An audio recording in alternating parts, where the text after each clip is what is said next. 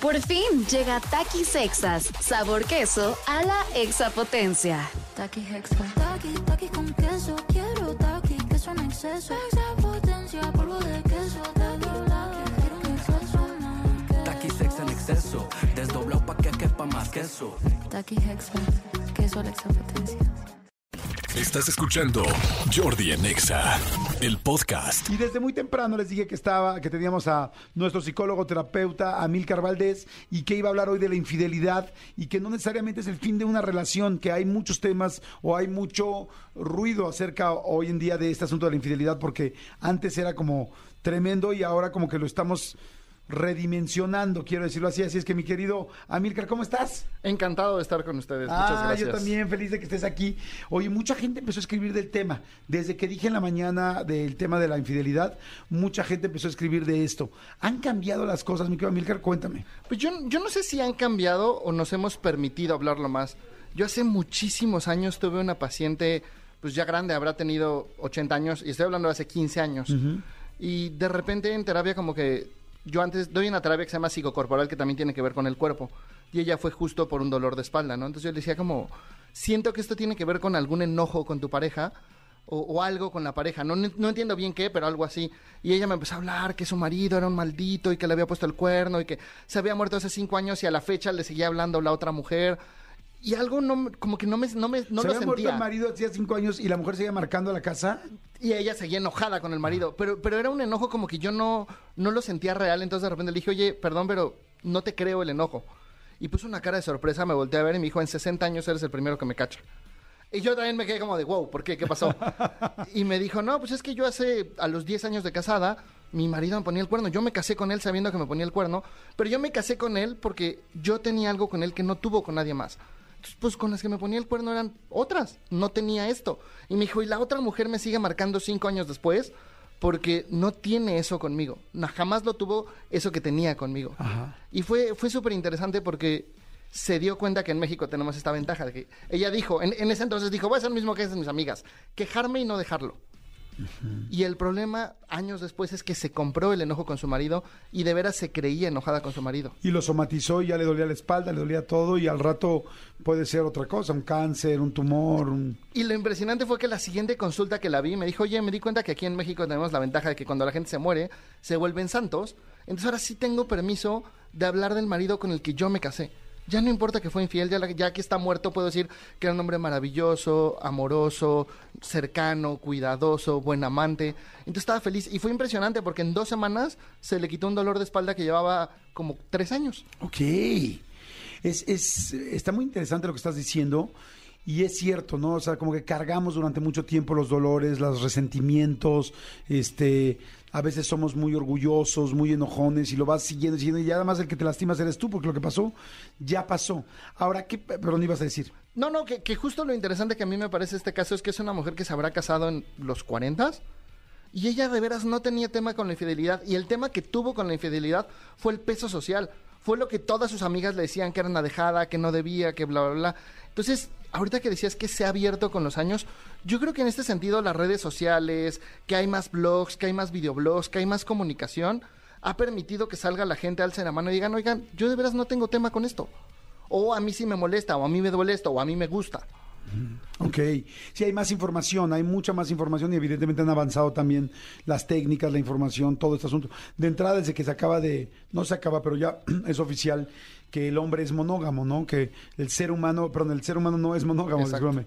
O sea, que cualquiera, que, que verdaderamente por naturaleza no lo somos. Sí, somos Entonces, polígamos. Entonces, que es más complicado y ustedes, si no saben que es polígamo, es una persona que está acostumbrada o que necesita tener, no sé, que, que, que su naturaleza tener varias parejas. Es que el, el término monógamo solo se da en, en, ave, en algunas aves y en algunos mamíferos. Y es muy interesante, principalmente lobos. Es, quiere decir, tú ves a tu pareja y tienes una cosa que se llama impronta. Y jamás vuelves a tener atractivo sexual por nadie más. De hecho, a las guacamayas, la clásica imagen de las guacamayas es volando en pares, porque son monógamas. Y como las cazan, es matan a una y la otra llega y se queda a morir a su lado. Eso es monogamia. Jamás vuelve. El ser humano, por más enamorado que esté, se te siguen antojando otras. Sí. ¿no? Y, es, y eso que dices es súper interesante porque hay muchas investigaciones a favor y en contra de la monogamia, ¿no? Según mi propio marco de creencias voy a estar a favor o en contra. Y se remiten mucho a los pastizales y cuando éramos nómadas. Y es bien interesante porque hay mucha evidencia de que en cierto contexto, en cierto pastizal, pues sí, tal vez tú y yo teníamos que tener un hijo, entonces nos convenía que fuera nuestro, y aquí por el contexto se generó monogamia, pero en otros contextos era mejor, no sé, tal vez la muerte era muy común, entonces si era mi hijo y yo me moría, ese hijo se quedaba sin papás, entonces este hijo es como hijo de la comunidad y entonces hay poligamia. Entonces hay evidencia de culturas sanas, pacíficas, como tranquilas en ambos. Ok. ¿no? Entonces es- eso es interesante porque te permite cuestionarte conmigo qué va. En, en ambos formatos, exacto. ¿Qué quiero yo? ¿Qué, ¿Con qué puedo yo y con qué no puedo? Ahora, entonces entiendo que el ser monógamo, ser fiel, por decirlo de alguna manera, que ya es todo un rollo hablar de la lealtad y de la fiel y de todo este asunto, pero eso es algo más social, es algo que se ha hecho más social y que es un esfuerzo que se tiene que hacer en caso de que se quiera. Ahora, ¿qué pasa con tanta... Antes veíamos a miles de parejas que se engañaban y que se callaban. ¿No? O sea, muchísimas esposas que se que sabían que sus esposos tenían amantes, inclusive hay lugares, hay ciudades en México, hay re- hay estados completos en México donde dicen aquí la, la querida, así le llaman, es completamente normal y casi todos los hombres tienen una querida. Y es de hecho eso pasa mucho en Yucatán, así me lo explicaron. Y van tres personas que me explican en Yucatán, me dijeron, nadie lo dice, pero aquí en Yucatán es muy normal que cada hombre tenga una querida y todo el mundo sabemos que tiene su querida. Y yo decía, ok, este, corríjanme si me estoy equivocando, si alguien me está escuchando de Yucatán, que seguramente son muchos, pero bueno, así me lo han platicado. El asunto es, antes muchas relaciones se mantenían y siguieron juntas habiendo muchas infidelidades. Ahora estos últimos 10 años, 15 años, yo siento que ha sido una locura, ¿no? Es como, fue infiel, tal, lo vi en Facebook, lo vi en tal, lo vi en Instagram y los dejé y millones y millones de divorcios. Y hace poco me explicaban eso, que la infidelidad no necesariamente era una razón para, como que mi generación crecimos con la idea de que una infidelidad era suficiente para terminar con una pareja. ¿No es cierto? A ver, hay, varios puntos aquí súper importantes. Sí hay, una, hay una infidelidad, porque no es lo mismo si, yo, si tú y yo tenemos un acuerdo de una relación monógama y tengo a alguien más, sí estoy rompiendo un acuerdo, sí estoy transgrediendo la relación y sí te estoy violentando. Siempre, y, y mucha gente acusa cuando decimos esto, pero siempre es una co-construcción. No es que yo fui infiel, juntos construimos una serie de elementos en la relación que terminaran en una infidelidad a mí me han sido infiel y yo veo perfectamente mi parte en la cual yo he construido esa infidelidad. No se justifica, no quiere decir que el otro tenga razón, ¿no? Sí transgredió, pero si ves que es una co-construcción puedes recuperar la relación. Ahora, cuando se transgrede un límite en la relación, es súper, súper, súper importante sí hacer un alto y hacer un, un corte de caja y decir, ¿qué pasó? Yo, yo tuve un año que me llegaron, no te miento, como 70% de mi consulta fueron temas de infidelidad. Y tuve casos de lo que quieras.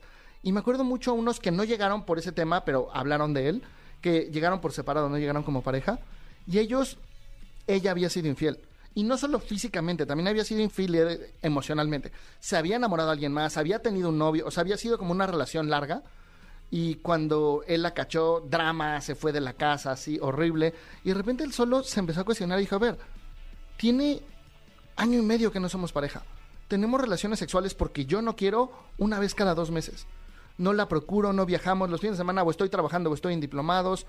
Pues realmente no me fue infiel, yo ya no estaba.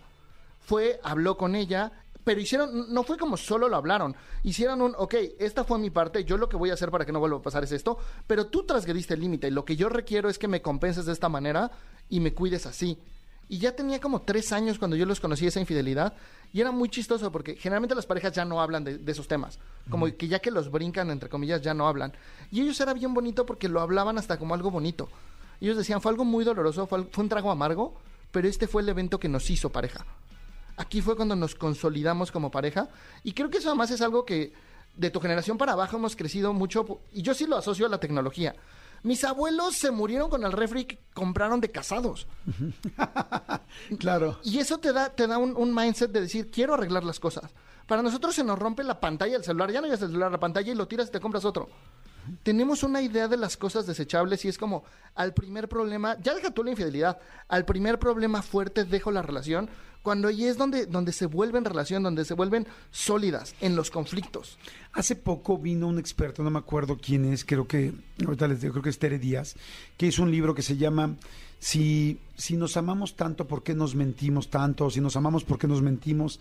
Algo así. Y habla precisamente de eso, de la infidelidad. Decía, no es que ahora haya una tendencia de permisividad, o sea, de que demos permiso de ser infieles, sino es lo que acabas de decir. Ahorita escribí la frase porque me encantó. Juntos construimos esta infidelidad. O sea, generalmente, si es de ella, de Tere Díaz, ajá. ¿Por qué nos mentimos si nos amamos? Habla de esto mismo. Y este, y me encantó la frase que dijiste ahorita, mi querido este, Amílcar. Dice, juntos construimos esa infidelidad. ¿Qué estabas haciendo? ¿Qué pasó? ¿Qué límites no pusiste? ¿Qué dejaste de ver? ¿Qué dejaste de estar? ¿Qué dejaste de, voltear? ¿Qué dejaste de cuidar? Sin embargo, eh, sí se puede volver a hacer. Sí se puede volver a decir, oye, a ver, recalculemos, ¿no? Como decía el, el Google Maps, ¿no? O sea, a ver, vamos a recalcular tú y yo nos amamos, tú y yo nos casamos, o tú y yo nos decidimos vivir juntos, o tú y yo tuvimos unos hijos, o tú y yo decidimos estar juntos o rejuntarnos mucho tiempo. Porque es, me eres una persona muy importante. En medio de problemas, en medio de situaciones complicadas, no te estoy diciendo que yo podría decir, ay, sí, se me olvidaría sin problema alguno, porque sé que hay dolores, sé que cada quien tenemos diferentes huellas de abandono, sé que hay muchos dolores personales, pero si lo ve uno ya ah, más en blanco y negro, dices, pues sí, sí vale la pena platicarlo, ¿no? El por qué se dio esta infidelidad. Si no hay infidelidad, es, es que yo ya no te amo, no, no me interesas, ¿no? Na- no hay nada que hacer. Pero si es, es que me dejaste, es que te extrañé, es que me sentí solo, es que me sentí sola, es que tal. Entonces quizá hay mucho que hacer, ¿no? E inclusive, yo, yo he visto muchísimos, por ejemplo, un caso que tuve que, que fue muy raro. Llegó, tengo permiso de contar las historias que cuentan mis pacientes. Claro, Siempre les pido no sabemos, permiso de contarlos. no sabemos nombres ni nada. se sienta y me dice, estoy perfectamente clara, si tengo que escoger uno de los dos, escojo a mi marido. Pero ¿por qué tengo que escoger si cada uno tiene su lugar? Ya me empezó a platicar que fue muy chistoso porque ella sí, sin querer, fue infiel. Había un compañero de trabajo que le gustaba, pero X, se fueron a un viaje de trabajo y al calor de las copas, pues fueron infieles. Los dos casados. Y, y lo hablaron y decidieron, pues, pues ya lo fuimos, nunca lo habíamos ido, pues, pues vamos a darle seguimiento. Y fue muy chistoso Vamos a darle seguimiento a la infidelidad. a la infidelidad, siguieron siendo infieles, pero tenían una dinámica muy rara porque después de tener relaciones sexuales, literal desnudos en la cama, empezaban a hablar de sus parejas y se daban terapia pareja. O sea, ella decía, no, mi esposa está súper enojada. Entonces le decía, oye, a mí me ha pasado esto. Y, y las dos relaciones empezaron a crecer más a raíz de la infidelidad. Oye, a ver, vamos a ir un corte y un chorro. Manden sus preguntas. Hay mucha, mucha gente que quiere saber más de este tema. Te quiero preguntar eso, ¿no? Si de repente una infidelidad sin que el otro la cache eh, ayuda en muchas ocasiones a que mejore la relación de pareja. Este, ¿qué pasa si los hombres y las mujeres somos iguales o no para reaccionar ante una infidelidad? ¿Qué tipo de infidelidad sí sería trabajable y cuál no sería trabajable? Hay como varias cosas que me- me- me- me- se me ocurren. Y manden ustedes sus preguntas y así entre todos hacemos el programa. ¿Qué, le- qué les parece? Manden eh, el WhatsApp al 55 84 11 14 07. Estoy hablando con el psicólogo y terapeuta Milcar Valdés. A Milcar, por si alguien se tiene que bajar del coche o algo y quiere seguir viendo tus datos. Y ahorita regresamos contigo, pero nada más para que sepan Sí. dónde seguirte, dónde darle un... Porque das terapia hasta por Zoom, ¿no? Doy terapia hasta por Zoom, sí. eh, en, en Instagram estoy como arroba amilcar-valdés con S. Y tengo un canal de YouTube donde justo tengo un video que hablo de infidelidad y tengo muchos otros videos. Sigo subiendo videos de vez en cuando. Y también sigan a mi centro que es Evolución Terapéutica. En, en Instagram publicamos un montón de información como para que estén al tanto de las cosas, un podcast, como para tener herramientas emocionales. Perfecto. Amilcar Valdés, arroba Amilcar Valdés en Instagram. Sí. Perfecto. Jordi en Exa. Oigan, a ver, estamos platicando con Amilcar Valdés, psicólogo y terapeuta de la infidelidad. Nos quedamos con varias preguntas. Yo te decía eh, que si... Es que estoy pensando en la de los hombres y las mujeres. Y la segunda era si... ¿Qué, infidelidad se debe de, de perdonar y si hay algunas que no se deben de perdonar? ¿Hay como un nivel? Yo, yo creo que eso tiene más que ver con tu propia visión personal. No es, yo tuve una paciente que de hecho hicieron todo un trabajo de pareja, superaron la infidelidad y regresó como tres años después. Me dijo, Milcar, yo creo que, que me voy a separar porque no puedo olvidarla. Y sí le dije como, si de veras quieres olvidarla, o sea, ni separándote, o sea, es algo que no vas a olvidar, ya marcó tu vida. Lo trabajamos en terapia y dijo, no, sí decido seguir, sabiendo que es algo que de cuando en cuando me dolerá. Pero es una visión muy personal. Si para mí es algo que, que transgrede mi dignidad, que transgrede mi persona, que, que de veras no puedo perdonar, pues no importa el nivel de la infidelidad. yo creo que es tiempo de terminar. Pero de veras cuestiónate si es una, una cuestión de principios propios o es una cuestión de peso social. Porque es un tema en el que hay mucho peso social y dicen que es algo que no debes de aguantar, que es falta de amor, que es inaceptable, cuando es un evento más. Entonces, ¿cuándo sí aguantarla, cuándo no aguantarla? Yo inclusive te diría, ve terapia personal para cuestionarte si puedes o no con ese tema. Claro. Sí, y, y- como dices, ¿no? Es, ya depende cada quien. Igual para alguien algo muy chico fue fuertísimo y para alguien muy grande, eh, para otra persona algo muy grande lo puede sacar adelante y decir, prefiero estar con esta persona y saber que pues tuvimos un evento en nuestra relación y aprender a no tenerlo. Ahora, ¿qué pasa cuando ese evento se repite? Yo, yo conozco, tengo parejas que aceptan que es algo que va a pasar, tengo parejas que abren la relación. Alguna vez tuve una, una paciente, este es un buen chisme, porque llega y me dice, primera consulta como, es que la verdad es que creo que yo no amo a mi marido porque pues me es infiel y no me importa. Que es un tema bastante común. Entonces yo normalmente le explico al paciente como, a ver, eso quiere decir, no quiere decir que no lo ames, quiere decir que la fidelidad física no te importa. Tú estás ahí por otras cosas, bla, bla. Y de repente me dice, no, a ver, te voy a decir ya la neta. Me excita cuando noto que me puso el cuerno. Y las mejores relaciones sexuales que hemos tenido es cuando yo noto que estuvo con otra porque me da como una sensación de te vas a probar otras mieles, pero te voy a enseñar quién es tu hembra alfa. Y entonces en ese caso, pues a ellos les funcionaba que se repitiera. No es es algo de veras muy personal y en serio dense chance de cuestionárselo. No lo echen en saco roto, no lo echen al aire.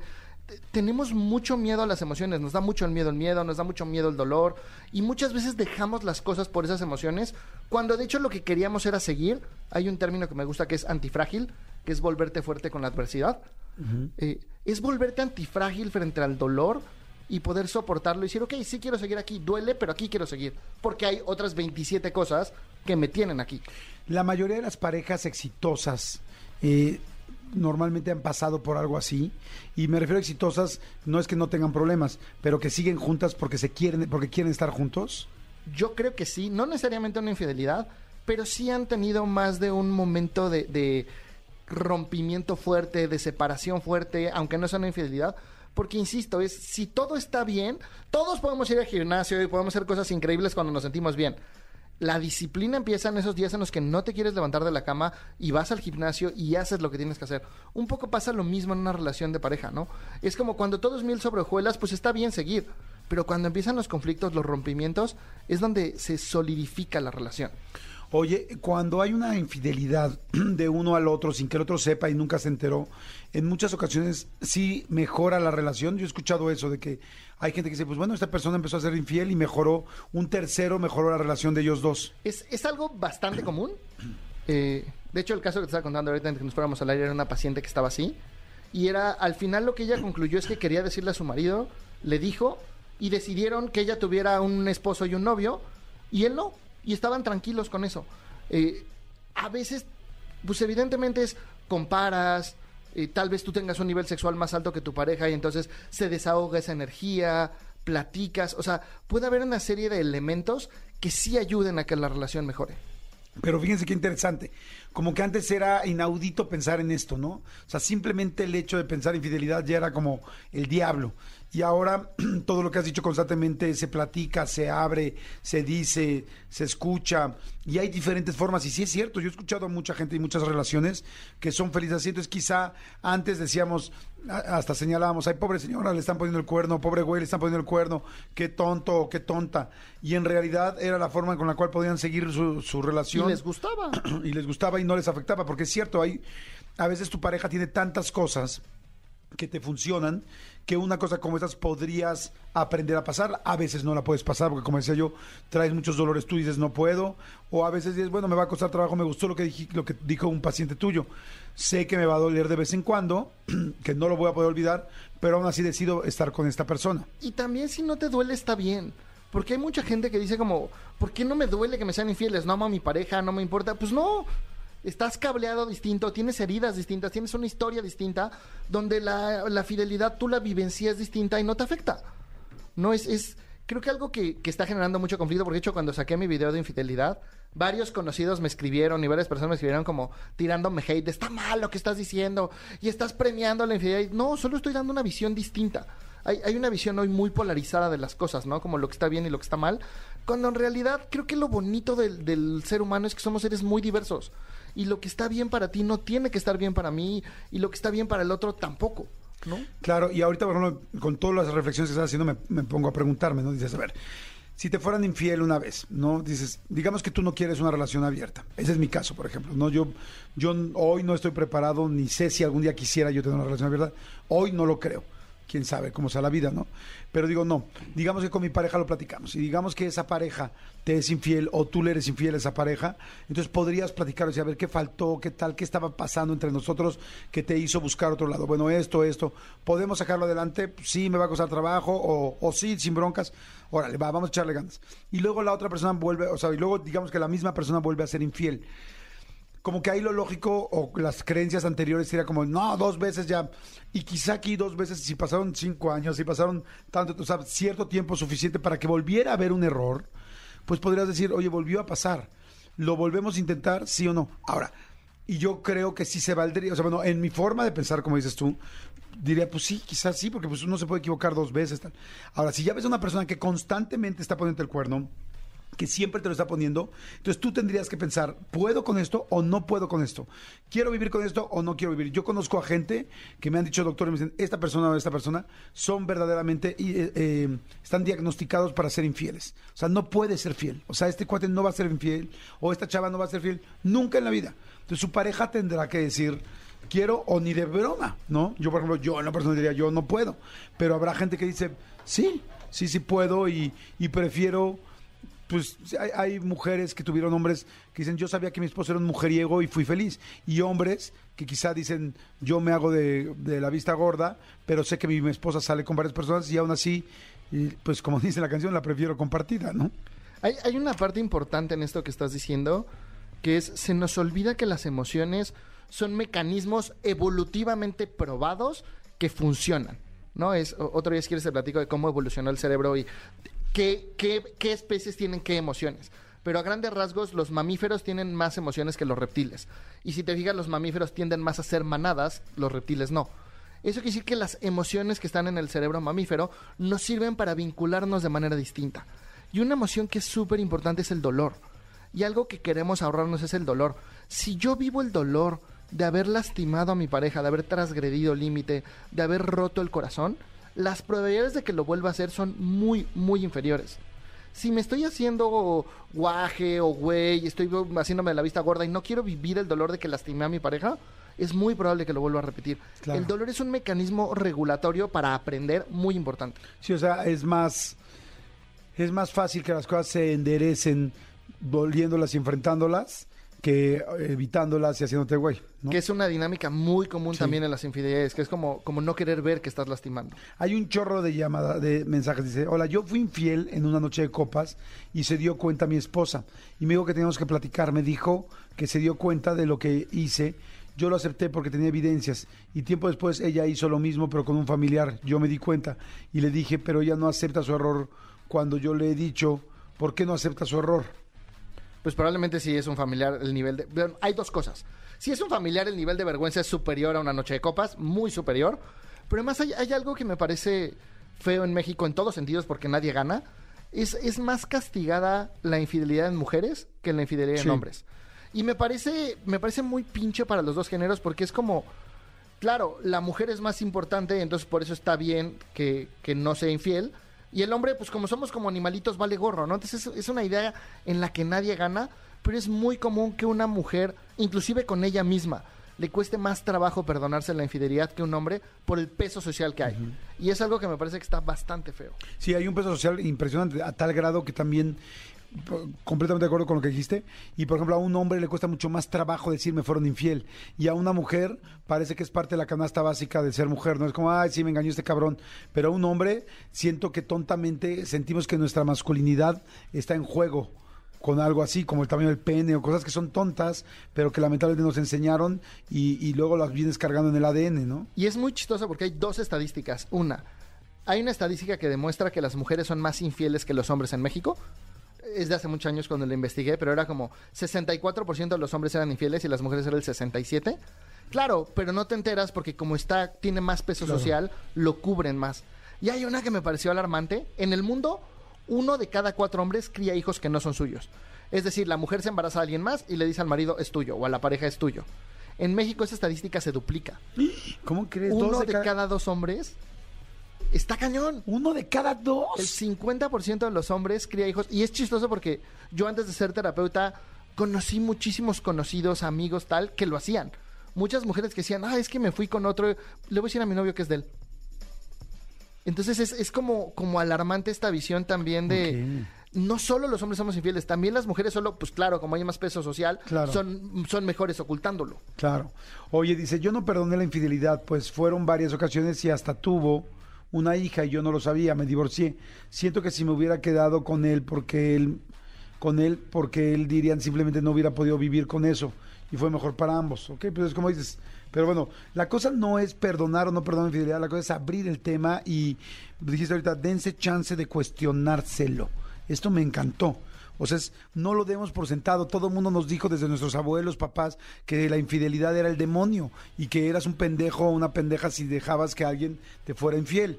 Y nos estamos dando cuenta que no, que somos seres, seres humanos, que muchas infidelidades se crean entre dos, la mayoría, y que vale la pena cuestionarte si la persona y la relación verdaderamente es algo importante. Y hay- Quizá no. Y hay todo tipo de matices, desde el no me importa hasta el me gusta y me encanta y lo mejor que me puede pasar es que mi pareja me ponga el cuerno. O sea, es, date permiso de ver en qué espacio del espectro estás. Y ninguno está bien y ninguno está mal. Si de veras es algo que no puedes perdonar, está bien. Termina la relación de pareja. Pero también es algo que no te importa o es algo que no te gusta, te va a dar vergüenza porque hay un peso social al respecto y la sociedad va a decir que estás loco, que estás mal, pero date tu chance de decir, así soy yo, yo lo disfruto, me la voy a pasar bien. Y saben que hablemoslo porque ya desde hablarlo nos cuesta mucho trabajo porque el decir yo perdonaría una infidelidad es como que le estás diciendo a tu pareja enfrente te daría permiso. Y entonces desde ahí nos da mucho miedo. O, o- o todo el mundo dice, no, no, no, yo no, y quizás sí. O sea, no, no se trata de estar mandando mensajes ocultos, ni dar mensajes que no quieres dar. Ok, pero si pasa y si sucede, suena muy bien cuestionarlo porque puede resalvar una gran relación. Le estaba platicando a Milcar que yo cuando estaba chavito, yo siempre soñé con una relación de toda la vida y para llegar viejitos al eh, este, a la muerte, cuidar a alguien. Y no es que no lo siga pensando, realmente sí lo sigo pensando y me encantaría eh, esa línea. Sin embargo, antes lo idealizaba. Y, me di- y entonces yo le preguntaba siempre a los viejitos, eh, cuando íbamos a una boda y veía una pareja con mucho tiempo de casados, siempre les preguntaba cuál es, el, cuál es su secreto. Y normalmente me decían dos cosas, me decían mucha paciencia, paciencia con todo y aguantar más de lo que te puedas imaginar. O sea, y ahí yo pensaba, ya luego cuando como fui creciendo dije, pues aguantar, me imagino que están hablando de infidelidad. O sea, ¿cuánta gente realmente tuvo que pasar una infidelidad o dos o varias para poder estar juntos si es que quieres, ¿no? Y ahora con la desechabilidad que tenemos de que todo lo cambiamos de volada, pues es tan complicado. Quizá muchas parejas hubieran sido buenas parejas si se hubieran entendido qué pasó, perdonado a ambos y siguiendo adelante. Pero pues quizá no lo hicimos o, que, si lo hicimos o no. Luego dice aquí, hola chicos, un consejo. En este, te- eh, un consejo en este tema es que la pareja arregle la situación a solas. Un buen punto se me hace. Sin involucrar a sus hijos y tratar de ponernos en contra del papá o la mamá. Y también si vas a perdonar, no sacar a cada rato el tema de la infidelidad o la otra persona, ¿no? De hecho, cuando resarces el daño hecho, eh, es todo un proceso, pero uno de los requisitos es pídele al transgresor que te dé algo por un tiempo determinado, eh, de tres a seis meses, que le haga bien a la relación y le cueste trabajo a la persona. Es decir, si me fuiste infiel, no es ahora va la mía, no es, es algo que siga construyendo la relación. Y la regla es, después de que se cumple ese tiempo, prohibido volverla a reclamar. Ok. ¿Y qué le podrás pedir? O sea, es como, oye, pues tú que me fuiste infiel y que decíamos que no teníamos tiempo juntos, tal, bueno, pues quiero que ahora nos demos un día de novios a la semana sí o sí, en la tarde. Hay un caso súper interesante de una persona que llegó a un taller, una mujer que había, que había sido infiel su marido, y ella llegó como muy clara de que era una co-construcción y todo, y al final ella fue, se quedó clara en el taller de que lo que quería era eso. Y nosotros le pusimos una condición porque eran socios de una empresa y tenían hijos. Entonces ella dijo, le voy a pedir a mi marido que dos veces a la semana después del trabajo nos vayamos a echar un café de, de novios. Y nosotros le dijimos, ok, prohibido hablar de hijos y prohibido hablar de trabajo. Y fue muy chistoso porque regresó como tres meses después a otro taller solo a dar su testimonio. Y dijo, cuando le dije a mi marido, quiero esto, se puso a llorar y me dijo, por eso te fui infiel. Y en esos cafés que ya los volvieron algo parte de la relación, O sea, te fue infiel porque no tenía esos cafés. porque no tenía una pareja, porque tenía una socia y una, y una pareja como mamá, pero no tenía una pareja. Y en esos cafés recuperaron su vida porque él volvió a hacer deportes, ella volvió a estudiar una maestría, como que se dieron cuenta que se habían perdido en la rutina del trabajo y los hijos y se habían olvidado de ellos mismos y de la pareja. Entonces, esos cafés fueron algo súper bonito para construir en la relación. Está interesantísimo. Ya leo dos ya nada más para terminar. Dice, hola Jordi, anónimo, porfa. Duré siete años con él.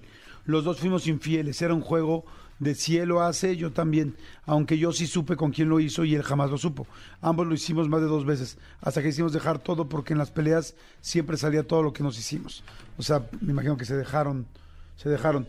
Dicen, este, hola, no sé si sea de las pocas. Mi esposo y yo fuimos infieles ambos, los dos, pero nos sentamos a hablar porque lo hicimos de donde partió, porque lo hicimos, mejor la plática de donde partió el problema. Fue un tema muy profundo, pero llegamos a un acuerdo, no queríamos separarnos. Al principio fue difícil, parecía que no lo superaríamos.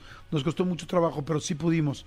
Hoy por hoy nos llevamos muy bien, nos respetamos, somos más que esposos, buenos amigos, nos llevamos muy bien, pudimos salir adelante. Está bien interesante. Anónimo, please. Dice, en mi caso, mi señora, todo el tema es su hermano todos debemos vivir en función de lo que él diga o haga. Le va mejor que a mí, pero aún así siempre es eso. ¿Puede ser una infidelidad? No lo entendí. No, yo tampoco. Dice, hola, soy Gaby, mi primer marido me fue infiel y luego, luego lo dejé. Le dije, a mí me gustas, no me gusta hacer plato de segunda mesa. Y yo saqué adelante a mi hija y no se la dejé ver, ni el apellido le puse, porque el apellido no le iba a dar de comer pues bueno, evidentemente eso va en contra de todo lo que estamos diciendo ahorita, pero pues también es lo que ella decidió. Pero fíjate, está interesante, corazón, que nos los escribas, porque entonces quizá lo que estamos platicando hoy, yo creo que hará pensar a mucha gente, ¿y si hubiera perdonado? ¿Y si lo hubiéramos platicado? ¿Y si tal? O, o lo hice bien, porque yo ya no podía soportar tantos engaños de esta persona y no iba a querer vivir con esto. ¿Estamos de acuerdo? O sea, de eso se trata, ¿no? Y ahorita que estabas leyendo, dos cosas importantes me parecieron. Uno, atrévanse a pedir ayuda. O sea, esto, qué padre que hablaron juntos, pero probablemente si hubieran ido a terapia de pareja se hubieran ahorrado muchos pleitos y mucho dolor. Entonces también atrévanse a pedir ayuda. Y otra cosa que es súper importante es, creemos que la comunicación es algo muy sencillo. No es hablas, hablo, pero cada persona significa las palabras de manera distinta. Hay emociones detrás de lo que decimos y un, y un tema súper complejo es la comunicación. Entonces también dense chance de estudiar la comunicación. De hecho, en Ideas que Ayudan yo tengo un artículo de comunicación, tengo un video en mi canal. Dense chance de, de estudiar cómo comunicarse porque no es tan sencillo como hablar y decir palabras. Completamente de acuerdo. Interesantísimo, mi querido Amilcar. ¿Dónde te busca la gente? ¿Dónde te encuentran? Es arroba amilcar-valdés con S en Instagram. En YouTube también tengo mi canal, Amilcar Valdés con S. Y sigan Evolución Terapéutica, que es mi centro. Tenemos un podcast y publicamos un montón de información emocional gratis para que tengan herramientas. Padrísimo, muchas gracias, Amilcar. Y búsquenlo en ideasqueayudan.com. Ideasqueayudan.com hay muchísima información y es una página, la verdad, fantástica donde van a tener mucha, mucha, mucha información de todo tipo de cosas, como de parejas, de infidelidad y de muchas otras cosas más, de muchos otros temas. Gracias, mi querido Amilcar. Escúchanos en vivo de lunes a viernes a las 10 de la mañana en XFM 104.9. long